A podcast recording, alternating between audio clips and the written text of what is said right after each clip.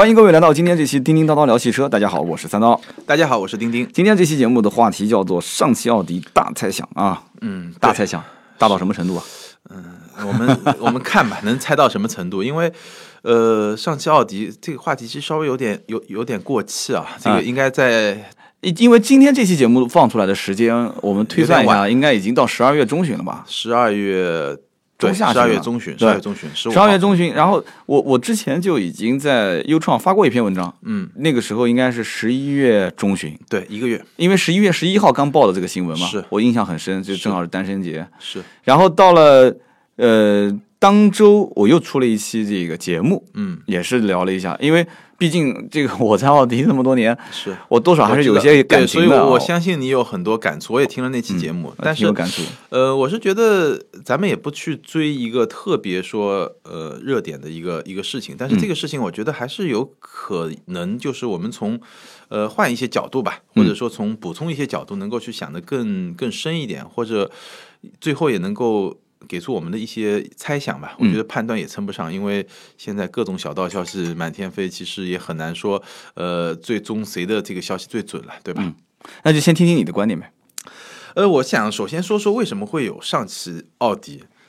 嗯，我们从几方来说啊，就其实跟上汽奥迪相关的三方嘛，一个是上汽，嗯，对吧？一个是德国大众，嗯，一个奥迪，嗯。那我先来说上汽，其实上汽很长时间以来，它一直非常渴求要有一款，呃，豪华品牌，豪华品牌。凯迪拉克不算吗？呃，呃我说上汽大众，啊，上汽大众上，汽大众对上汽大众跟是呃是那个是上汽通用另外一版，上汽大众呢，它在呃这个事儿呢，可能都是在一个比较暗地里进行的，在差不多在近三四年里面吧，也许是四五年，嗯，这个时候其实他们做过非常深的可行性研究，就是把保时捷国产，嗯。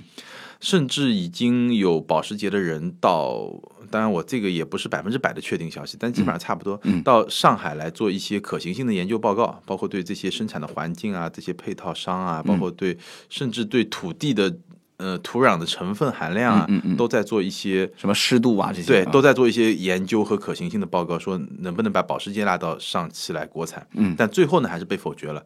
那我相信这个可能是跟，比如说保时捷它这个品牌对它自己产品的这种基本的要求是有关系的。嗯，他觉得就还没有成熟到可以做这件事情。嗯那 OK，那我就不做这件事情。但是上汽一直渴望有一个一个豪华品牌，为什么呢？因为上汽其实有一个段子，有一有一种说法，就是说，呃，在上汽大众的眼中啊，中国有两种汽车企业，一种叫汽车企业，另外一种叫上汽大众，嗯或者当时另外一种叫上海大众。嗯就上海大众一直认为，现今天的上汽大众一直认为自己是最了解中国消费者的。嗯，事实上也是，好像是这么回事。因为大众一直把它最好的车型，除了途观之外，大众所有最好的车型卖的最好的车型，或者说产品力最强的车型，基本上都在一汽大众。啊，好，我可以数数啊，好像是这么回事啊。是这么回事。高尔夫对吧？速腾、迈腾，你想迈腾和帕萨特，你说是都是在欧洲都叫帕萨特，但迈腾始终比帕萨特领先半代，差不多。嗯，就迈腾始终是最新款的欧版的帕萨特，嗯，而上海大众的上汽大众的帕萨特，往往都是一个呃改良版。或者是把上一代、上半代的车型拿来稍微消化一下、吸收一下，重新再研发一下，但是嗯。往往你会发现上汽大众的帕萨特比一汽大众迈腾卖的还好一点。嗯，这这这怎么理解呢？就是因为他会玩市场，是吗？我觉得就是因为他了解消费者就非常懂消费者的心吧。我觉得，而且你看上汽大众做了很多，比如说像朗逸这种车，嗯嗯，嗯就你如果是一个专业车评人，你会很不屑嘛，对对吧？但就是卖的好。就是卖的好，包括新新的桑塔纳，其实卖的也相当不错。嗯，新桑塔纳的销量真的可能我们在就某些一线城市感觉不到对对感觉不到，但是你其实到一些二三线、三四线会发现，哇，真的是非常多。嗯，所以我是觉得上汽大众一直认为自己是最了解消费者的，最了解市场的。是的，那我如果有一个豪华品牌，那我一定也能卖得很好，我一定也能干得很好。所以这个从上汽的角度来说，这个心真的是早已有之，就有了好多好多年了。只是说现在哎，突然之间有一个契机，那我们最后待会儿去分析奥迪的时候，说为什么会有这么一个奇迹？嗯，最后把这个事儿就做成了。那这个是从上汽的角度，呃，从德国大众的角度，我觉得比较好理解。嗯，因为德国大众说到底，我们其实感觉没有那么真切，但是去年柴油门这件事情确实对，是去年还今年，我都有点搞不清楚了。就这件事情对大众的影响真的是非常的大。嗯，呃，柴油门这个事情导致大众缺血嘛，它其实砍了很多研发的计划，所以大众需要在全球最大的市场，说到底就在中国市场上赚大量的钱，嗯，用这笔钱去罚款，然后用这笔钱去维持它自己的进一步的发展。有那么的直接吗？嗯，我觉得其实你去看，很明显就是它会。他会就比如说把很多的研发项目就砍掉了，就直接就砍掉了。嗯，然后呢，他会需要在，其实就需要钱嘛。对，我的意思就是那笔罚款对于。德国大众来讲，有有那么严重吗？非常严重，那是几百亿啊！到现在可能还没有最终的协议出来说到底赔多少钱，但是它的其实影响还是很大的。那不能分期分个十年或者是怎样慢慢还吗？它最后肯定是一个慢慢就是是有一个解决方案了。但无论怎么说，这个方案对这件事情本身对大众的影响很大。嗯，包括我们知道这个一汽大众奥迪，一汽大众奥迪的股权比例现在是六比三比一嘛？对，就是一汽百分之六十，嗯，德国大众百分之三十，奥迪百分之十，是。其实，在柴油门出来之前，一汽跟大众方面一直在谈，因为大众觉得我比例太小嘛，对，所以之前一直有一个方案，就是奥迪觉得比例小，哎，对，就德国大众和奥迪其实是一家一家嘛，就是分开来，嗯，就是一直有一个方案，就是一汽转让百分之九的股份给德方，就是我我百分之五十一，你百分之四十九，嗯，但是因为柴油门一爆发以后，这事儿好像最后也就不了了之，还是没钱嘛，对，而且这个五十一也基本是底线了嘛，因为合资的话等于五十以上。但合资其实大部分品就大部分厂家都是五十比五十，嗯就一汽还是比较强势的一个一个谈判的方式。啊。这个不去说它，就从德国大众的角度来说，其实它有一种强烈的需求，嗯，它要呃在中国市场用更多的车型，嗯，来嗯占据更大的市场，或者说至少保持自己奥迪在现有的市场地位。因为这两年其实被奔驰、宝马的这个呃冲击也是挺大的。我说说在中国市场，嗯，好，最后说奥迪，奥迪呢？确实挺尴尬。我们刚才说了，一汽大众它只占百分之，一汽大众奥迪它占了百分之十的股份。嗯，你想一汽奥迪就整个一汽大众有多少利润是奥卖奥迪车贡献的？就是它贡献的利润率其实是非常非常高的，就它贡献的利润是最大的，但是实际上它的分成比例是非常低的，非常低的。嗯，所以就它一直处于一种，所以从奥迪品牌本身来讲，早就不愿意干了。早就想你就像我估计讲的有点不太，早就想出轨了是吧？对对对，就有点不太恰当啊，就像这个罗振宇罗老罗刚出道的时候跟声音两个人合作一样的，无声。对吧？对吧？就声音，声音老师，他们两个人就是当时是一个是七十九点几吧，好像。哎，我还不知道哎。然后一个是二十多一点，还是十几。然后最后老罗名气越来越大了以后，他就不愿意干了嘛，因为这种分成比例肯定不合理嘛。所以他现在说老罗是百分之罗振宇嘛？不，那个时候他是百分之二十几嘛？对，老罗是百分之二十几还是百分之十几？我记不得了。然后声音声音老师是百分之七十九点几还是八十几？哦啊，两个比例是确实是就没法玩到一起去嘛。对，但是因为声音有强大的资源可以推他。所以说他会觉得说，我我，而且我可能各方面我不知道他们这个出资额度是怎么算的啊。嗯。那么现在就不一样了嘛，因为是拓普花跟跟这个老罗两个人之间，老罗是占大头。嗯。那么这个就很像是这么一件事情，就是是当年奥迪在刚进国内的时候，其实也是大众的一，相当于是一枚棋子嘛，嗯有点这么个意思啊。是。嗯。然后，而且当时它本身一开始也是撩撩的，也是那个时候还叫。上海上海大众，上海大众啊，还不叫上汽大众。其实其实也撩过他一次。对，其实就是这两个搞在一起，其实也是有渊源的。相当于是初恋，就是当年初恋没结婚，然后后来对吧，就睡过一次觉嘛，没睡没结婚，然后结果跟别人结了几年之后，发现这个结了几年之后，发现帮他赚了好多钱，结果自己地位还是没有提升，对吧？对，而且发现前面的初恋混的也挺好，是 前面的初恋混的更好，对，也不能谈能谈更好吗？上海大众比一汽大众要混得更好吗？也不能这么说吧。对，就是他混的也很好也嘛，只能这么讲。然后现在就是说，就是有点有点小心思了。其实我倒觉得说，有人有人形容是生二胎，就觉得说这个是属于生二胎。有人说是出轨，但我觉得这些用词，这反正都都不也不能说都错，也不能说都对。至少当年八六年到八八年，在上海大众干过这么一件事情，就是生产过呃六百台的奥迪一百。然后后来有各种说法啊，有人讲是是被。就是强拉过去的，但也有人讲说是因为当时很明显一汽大众就是一汽比上汽的生产能力要强很多，嗯，这个说法应该是对的啊。呃历史我真的不太了解，不敢乱说。我对我我觉得有呃非常有可能，对，我就喜欢看那些八卦，就是说当时讲一汽各方面的政策，包括一汽的这个产能比上汽要大得多得多，所以当时就觉得说还是放在一汽比较好。这么一转眼也二十年了吧，因为当时从八八年过来到后来九四年又开始重新签这个就是这个协议，就是我开始要生产奥迪了。嗯，九四年、二零一六年，二十二年了。是二十二年了。所以说这个里面我在想啊，就是不管上汽奥迪将呃上汽奥迪将来生产什么车，现在生产车是基本板上钉钉了。你觉得还有变数吗？前段时间 CADA 不又开会了吗？又又要造反吗？发了一个最后通牒，好像是十二最后通牒是是不？最后通牒是十一月十号，是就已经啊，最后通牒啊，十二月一号，就前两天你看到没？又发了一个。对对对，啊，那通牒啥呢？我没看到。呃，我今天看到就是嗯他说，呃，十二月一号之前，然后你要给个说法，嗯嗯。然后呢，意思就是说，呃，如果不能照顾到他们利益呢，他们就不卖奥迪的车了，大概啊，就是不打款给经销商是吧？啊，给四 S 店是吧？就不卖不卖不再进奥迪的车，就是不进货嘛，不进货，就是我不打。钱给你了，我不进货了。大概那个好像是有三十家挑头的吧，三十家挑头，对，那我就大概说说这里面，这这个一说就到我点子上了啊，经销商出来你你，你觉得不靠谱是吧？呃，其实集体不打款给奥迪的厂方，这已经不是什么新鲜事了。嗯，就是从如果从媒体上来看，或者从老百姓来看，说哇，怪奥迪 4S 店现在要造反了啊，就是不打钱了嘛。我告诉你，当年在卖奥迪的进口车型，卖一辆亏一辆的时候，曾经就有很多经销商就不打钱了，港口可能有一个亿的货不提，就怎么都不提。嗯，就是小区的领导怎么发邮件，就是说你不提，我回头连国产车型的返利我都不给，你完不成任务怎么样怎么样我都不给，你不用担心，我就是不提，你不给就不给呗，不给我也认了，我就是不提，我没钱，你你拿枪顶着我我也提不了嘛。所以说，就以前在很早就已经出现过这种情况了，但是最终还是可以调和的嘛。嗯还是可以调和，就各种各样的渠道调和。这个再往深了讲，就不用再说太多了，因为老百姓也不需要了解。那么，其实这个 CADA 这个组织，我倒觉得挺有意思的。CADA 我在节目里面当然也说过了，就是什么奥迪经销商联会是吧？嗯，是临时成立的，是吧？我从来都没听过。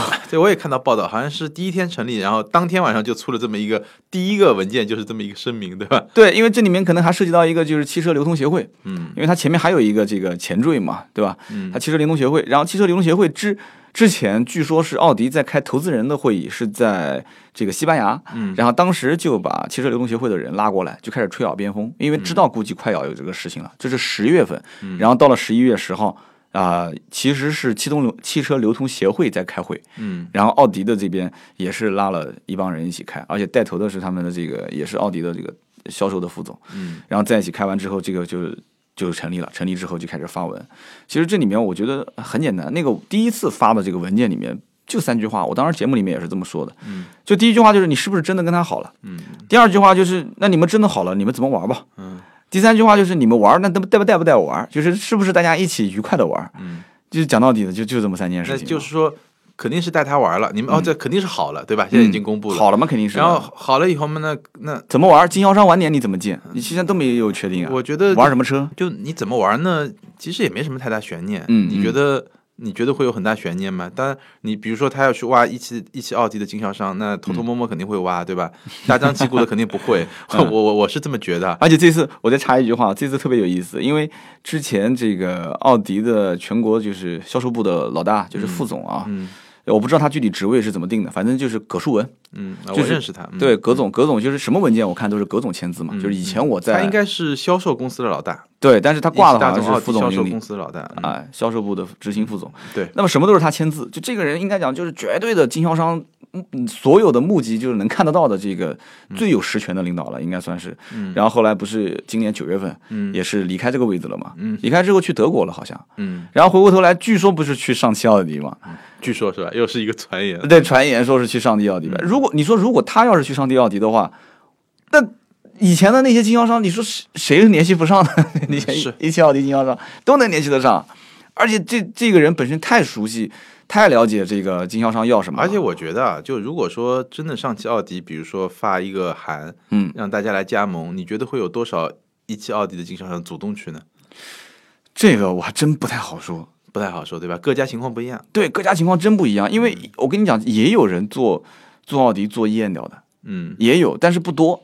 但是也有人就是目前来看，你你们可能觉得说啊，现在车子不好卖，但是今年你看车子其实还是很好卖，而且还今年都在赚钱。还有一个因素啊，就是你如果说既做一汽奥迪又做上汽奥迪，其实你的那些老客户的资源就还好。我估计难，你你让一家经销商同时经营一汽奥迪跟上汽奥迪，你就像你就像经营一汽大众的老板，基本上没有经营上海大众的，哦，它这里面肯定是有条款的。我我估我猜是这样的，是。就像这个经营别克和经营雪佛兰的这个是联动起来的，嗯，但是好像经营奔驰的不允许经营宝马，很多都是这样子的。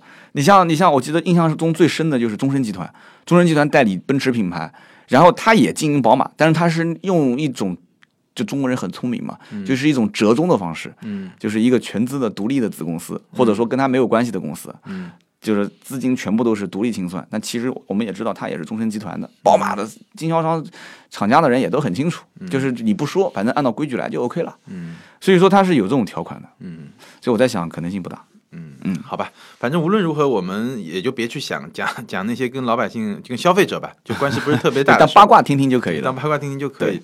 那我们接下来就是，其实它未来会生产什么车呢？对，其实传言是 A 五 A 七嘛，传言很多，那我的分析就三种，我我不知道三刀怎么看啊？就第第一种呢，就你说的 A 五 A 七啊，因为这个思路怎么来的呢？这个思路呢，就是说我去看一看奥迪的车，对吧？哪些一汽一汽奥迪还没生产的，嗯，那我就在上汽奥迪生产，嗯，那在这些车里面，除了那些特别个性化的，嗯，特或者是别个性旗舰版的，或者对，要么就是像旗舰版的 A 八 Q 七，我觉得不太可不太好。能国产，嗯，对吧？那要么就是特别小众的那些什么轿跑车啊 TT 这种这种跑车啊，这种我觉得国产可能性极小，是的，嗯，应该不会国产。那排算下来以后呢，唯一或者说最有可能的生产就是 A 五和 A 七，就是它至少有一点量，而且是四门版的 A 五和 A 七，对，它，一定是四门版的，嗯，对它至少有有一些销量，对，有一些量，然后一旦要是国产，至少它可以它可以这个放大它的从进口到国产的销量，是。对，因为技术，呃，这个一一方面是它一定有一一定的量，嗯。第二方面呢，就是说它一定得有现有的平台能够用。嗯嗯，嗯就比如说我们之前，我觉得呃，回头再来看辉昂这个车啊，就我就觉得特别有意思。就我们一直觉得、就是，冥冥之中就是有一对些定数，一直觉得辉昂这个车有什么意义不太卖得动，对吧？嗯这个大众品牌卖那么高端一个车，怎么卖得动对？对对对但结果发现，哎，好像人家都有一个很长期的布局，是我们没看到的。对对对因为辉昂是用 MLB 品牌 MLB，嗯，那如果说我我不管是什么车吧，啊是 A 五也好，A 七也好，或者是别的也好，我只要是一个用 MLB 平台的车，嗯。我能引进来生产奥迪，那这个平台生产线的成本就会大幅度的降低，是的，对吧？那也就是说，甚至以后辉昂再往下下调价格，也是有一个更好的一个成本分摊的一个支持嘛。是的，是的，那这个是呃第一种猜想，就嗯。A 五和 A 七、第二种猜想呢，我觉得未必是它的第一款车，嗯。但这件事情一定会发生，就是呃当年发生在大众品牌上的那些事情，嗯，就比如说我会把 A 四 L，嗯，用某种方式变成一个。我我之前发了个微博叫 S L L 或者 S X L，、反正就 anyway 就是用某种方式把 S L 变成或者 A 六 L，嗯，就这两款车变成一个上汽大众奥迪的这么某某一款车。至于这个名字，我觉得最难的可能就是想得想个名字。特供版是吧？特供版就不要叫 A 了，反正他自己打造一个体系就是了，就叫什么中文嗯中文名字这个反正就像类似帕萨特这样的，嗯这个呢有点博洋这样的嗯我觉得稍微有点难，因为大众的所有的车的品牌，它本身是都是都是它不像奔驰、宝马、奥迪是这个系列感那么强。嗯嗯，就是我我不知道，但是我相信上汽大众能想出这办法来了，无非就想个名字嘛，这这个不难，花点钱嘛，对吧？对对对对，花点钱找个大师就。你觉得会是？你觉得会是有一个特供版本的 A 四或者是 A 六是吧？对，我那为什么不是特供版的 Q 五或者是那有可能 Q 三呢 Q 五也有可能，有可能有可能，我就都是这个思路，就是啊反正是一个就跟朗逸啊，跟什么就就帕桑桑塔纳就跟这种差不多，就是我用原来的平台，我找造一个更适合中国市场的车，嗯，然后呢，我取一个新的名字。然后呢，卖出去，因为这你刚才说的，我说的 A 四 A 六，你说的 Q 五 Q 三，这个一定是奥迪品牌最走量的车。对最走量的车？奥迪其实现在在国内啊，呃，国产的几款车 A 三、A 四、A 六、Q 五、Q 三，对吧？嗯这五款车，然后今年一到九月份，实际销量是四十三万八，嗯四十三万八，其实这里面就我刚刚讲的这五辆车，嗯就是 A 三、A 四、A 六、Q 五、Q 三就占到了四十点三万辆，对 对这，什么个概念？进口车其实只占到百分之五，就基本没什么人买奥迪的进口车嘛。是而且我记得上期节目我们还提到过，就是奥迪的，就是一到九，就是前三个季度的增幅，呃，同比就百分之六点三。是，宝马其实真的也有限，因为今年就、我们之前也说过，就两款新车嘛，嗯，比较重量级的，其实也还好。二系的旅行版国产，这个也不算重量级，不就是真正重量级只有叉一嘛，算是重量？级，对吧叉一加长版的，所以它也就涨了百分之七点三。但是奔驰就很猛，奔奔驰是百分之三十四嗯啊，一到一到九。我在想，这事情既然虽然是定下来了，但是有没有可能性就是上汽奥迪跟一汽奥迪同网络来卖？有没有这种可能性？就吵啊吵，闹啊闹，就像拆迁户一样的，闹到最后，上汽奥迪说：“那生产归我生产，那就卖咱们一起卖吧。那如果是这样，对奥迪有什么意义呢？” 对他有什么意义啊？我觉得奥迪看重上汽这边的生产能力，应该还不如看重它的营销售能力。啊，对影响网络是吧因？为生产能力，我觉得现在奥迪还产能不足吗？没有吧？现在奥迪的问题不是生产不出来吧？应该是是奥迪 4S 店的仓库不够大。对啊，对，所以这个这个，我觉得应更多的是他看中上汽大众的整个销售体系，但可是你现在把上汽大众的整个的经销商都变成上汽奥迪的可能性也不大，也不大，他肯定是在那里面选嘛。对啊，你选能选出多少家呢？奥迪现在一汽大众、一汽奥迪全国已经四百多家了，今年都快奔到五百了。只不过因为大的环境一般，所以很多 4S 店还没建起来。所以你现在让他立马要能建到五百家、四百家，不可能。两百家，一开始肯定没那么对车系也没那么多嘛，对对不对？那你你觉得将来奥迪到底会怎么样？就是不管是一汽奥迪还是就讲奥迪品牌本，身，我们就我再补充一下刚才说的第三种可能。第三种可能其实，呃，其实你在就我们私下聊的时候，你也聊到，就是嗯我觉得还有可能生产的一种车就嗯，就是新新新能源车，就一些一些插电式的混动车啊这些车型。对，我有内部消息说已经在测试了。已经在测试了，对说已经已经确定下来，就是刚上的第一款就是 A6 这个 e-tron 还是嗯 A4 具体哪个没说，就是刚上的第一款，啊我觉得也很有意思。如果说 e-tron 这种车型国产了，嗯。你说如果它的价格，如果又是一个跑量的车，嗯，价格又不是特别贵，又能拿一个政策，在上海本地又能拿一块牌照的话它说不定能卖得好哎。这个车为什么我最后觉得会生产 e-tron？因为啊。我呃举另外一个例子啊，比如说宝马，宝马现在在呃刚马上要上市，应该我不知道，反正就近期会上市的有一款车叫叉一的 e-tron，嗯。叉一的 e-tron 呢，它就把上海作为一个主打的阵地，嗯。因为呃它现在还没有进北京的目录，嗯。但是上海这边应该是已经差不多了，嗯，也就是说，嗯、它是能够拿到政策的，它现在价格还没有，但是如这个车就是叉一的 e-tron，然后因为我我是我是之前是宝马五系跟宝马人在一块儿嘛，我就问他，就说我说你会卖多少钱？他说我先得等政策出来，嗯，政策出来什么概念？就是你大概能够。中央加地方的补助可能有个两三万吧，嗯，然后再加上牌照，嗯，就你可能能够拿到一个免费的牌照，嗯，那那那就不得了了，那就不得了了。在 上海，对啊，叉一的混动，呃，叉一不叫 e-tron，就叉一的混动，对吧？嗯。这个，然后呢，如果奥迪的 e-tron，如果你在上海，就这个东西在上海生产，其实是很有道理的，嗯，因为你本身是一个符合新能源政策，嗯。然后呢，你又在一个上海，就是对这个相对来说对车牌这方面的限购啊，这种限牌啊这种政策比较。比较比较走在前面的一个城市来生产，其实是很有价值。对啊，国家呃国家补贴两三万，然后自己又能省个牌照的钱。关键是省个牌照的钱。啊，然后最关键最关键是，你有钱，现在在上海也不一定能买到牌，比方说你是就是吧啊，，是啊，你捧着钱买不到牌照，对啊，所以而且你是你是你是奥迪，对吧？所以这个这个买，对，所以本身其实，在上海这个环境的下面，大家都喜欢买上海当地产的车。是，我看上海满大街跑的全是上海大众，还有斯柯达嗯，这些车。然后现在如果说奥迪品牌在上海产，上海人民一定是 首先愿意掏腰包的，对，对首先愿意掏腰包的。然后其次又出了一个 e-tron 这种车型，又能符合漂这个这个这个上海本地的这种牌照的标准。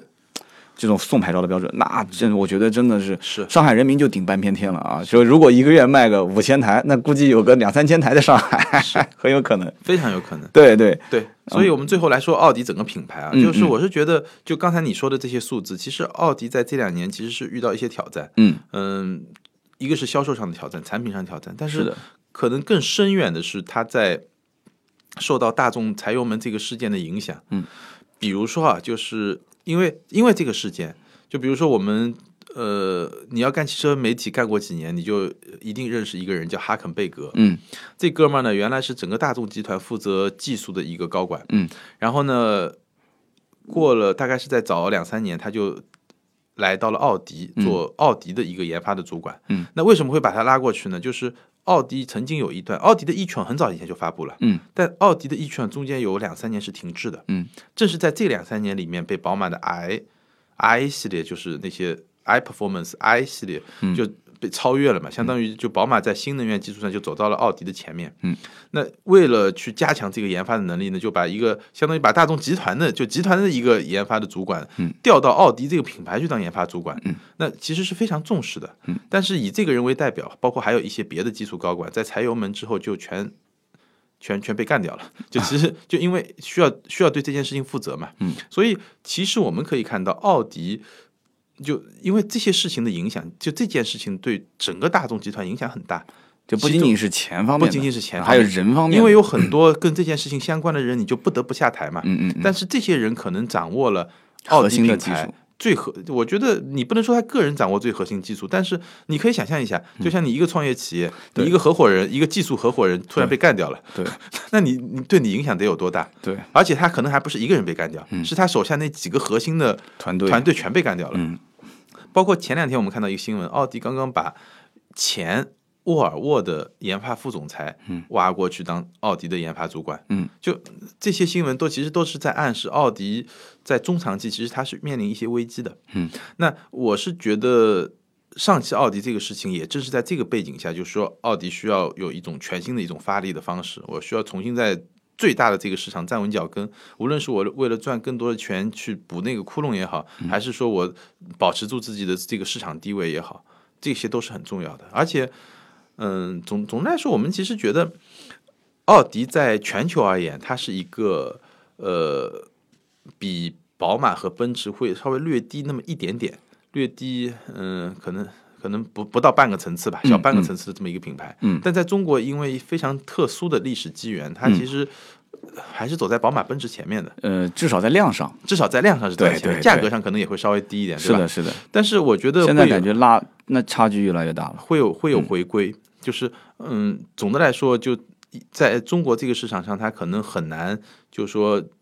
它需要做一些事情，他很难继续维持在自己一个和全球地位不匹配的一个地位上。嗯，他一定会回到一个跟全球地位相对比较匹配的地位，就开始回归了，是吧？回归。就其实奥迪在欧洲或者说是在北美，它可能就是跟大众就是呃略高一点点。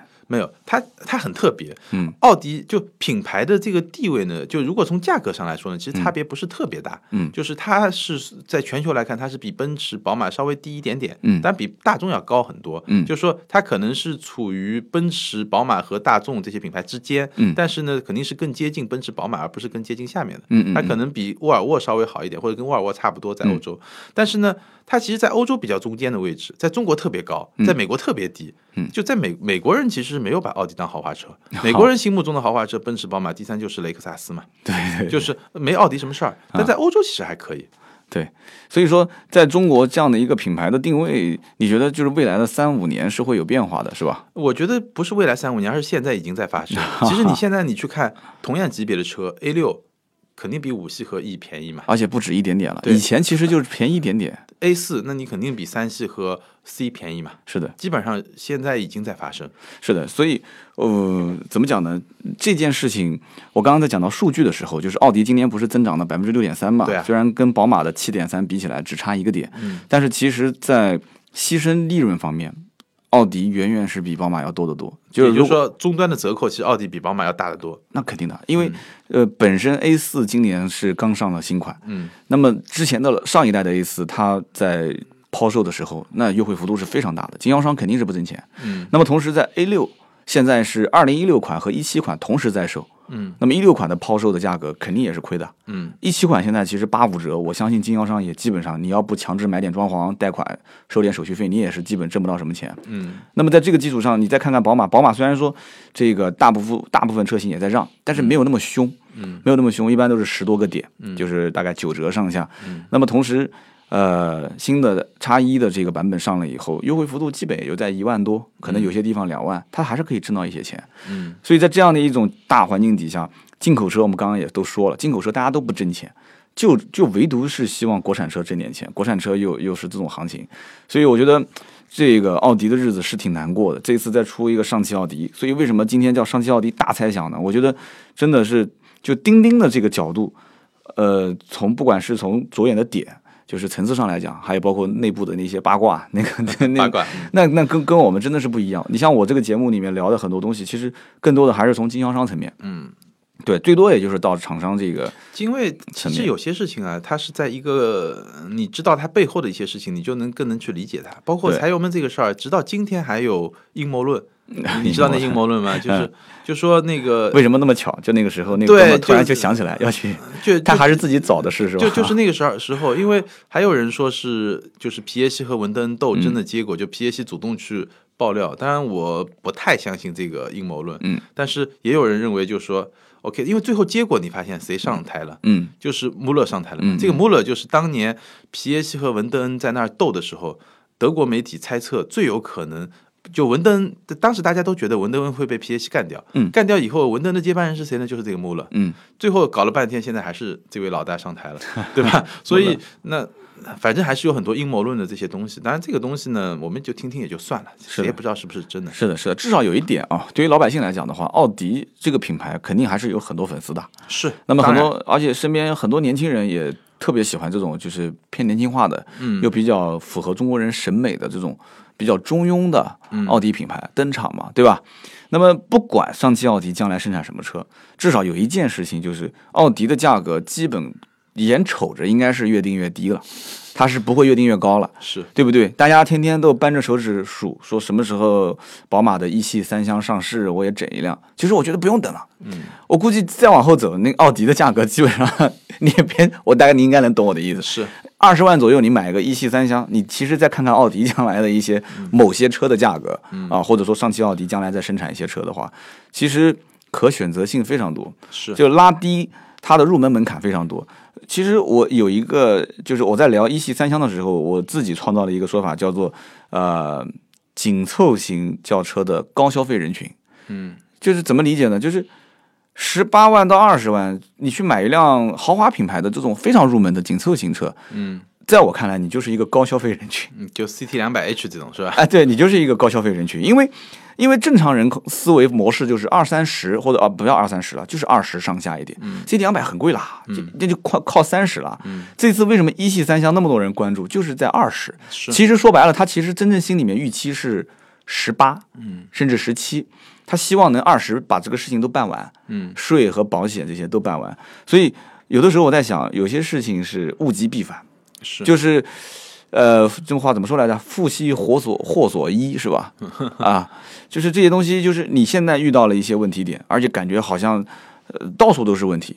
但是往往你的品牌回归的过程当中，你会发现另外一番风景，就是什么？什么风景呢？就是发现，哦，原来中国其实还有很多的一些年轻人，他其实对这个品牌是，是是很有消费的向往的。是，而且。嗯，其实现在年这种消费的年轻人越来越多。为什么现在这种车会越来越多？我觉得两个原因。第一个原因就是年轻的这种人，嗯，就年轻人，因为其实你要买一辆紧凑级的车，比如说你要买一辆一系和三系，嗯，除了你说前驱后驱，这个不去说它，对大部分消费者来说，差别在什么？尺寸和价格。嗯，那如果你是二十三岁或者二十岁，你就要去买一辆车，那你。大部分时候你也不需要坐那么多人嘛，是的，要个性，对吧？那我干嘛去买一辆那么大的车呢？嗯，对吧？所以我在想，有的时候它不一定是件坏事。嗯，就是如果这个品牌真正回归的时候，嗯，或者说不用那么高大上的词吧，就是真正它已经是开始飞入寻常百姓家了，然后价格真的已经开始到了它的就是。就是他自己的就是形成的那套体系当中，那大众怎么办？那大众本来就是 本来就比别的自主品 不别别别的那个主流品牌要高，就高看一眼，对吧？大众也要回归嘛，大众肯定要回归嘛，大众不用讲的。其实大众虽然卖的好，但是你看一汽大众今年，明年上汽大众要出其，实它卖的好那么多车还是那些比较接地气的车。是，而且其实一个品牌里面真正真正最核心的卖的好的车型就那么几个。嗯如果它按照比例来算的话，就是它有个二八比嘛，就是实际上真正百分之八十的销量就那百分之二十的车型在没错嗯撑在那个地方。那行啊，我们今天聊了那么多。啊，关于上汽奥迪的大猜想，然后中中间我们也是把一汽奥迪拉进来，我们肯定是离不开的嘛，两边都在谈。我不知道大家是什么样的一些想法，你还有需要补充的吗？嗯，没了。差不多了啊，反正有什么需要补充的，我们也可以在我们节目的下方跟大家进行交流，也可以在我们俩的微博上，钉钉的微博是艾特名车是钉钉，对，我的微博是百车全说三刀，我们俩的微博都可以跟大家进行交流。然后呢，今天这期节目上汽奥迪大猜想，希望大家帮我们点个赞，然后有什么想法多多评论。好，今天就到这里，我们下一期接着聊，拜拜。谢谢，拜拜。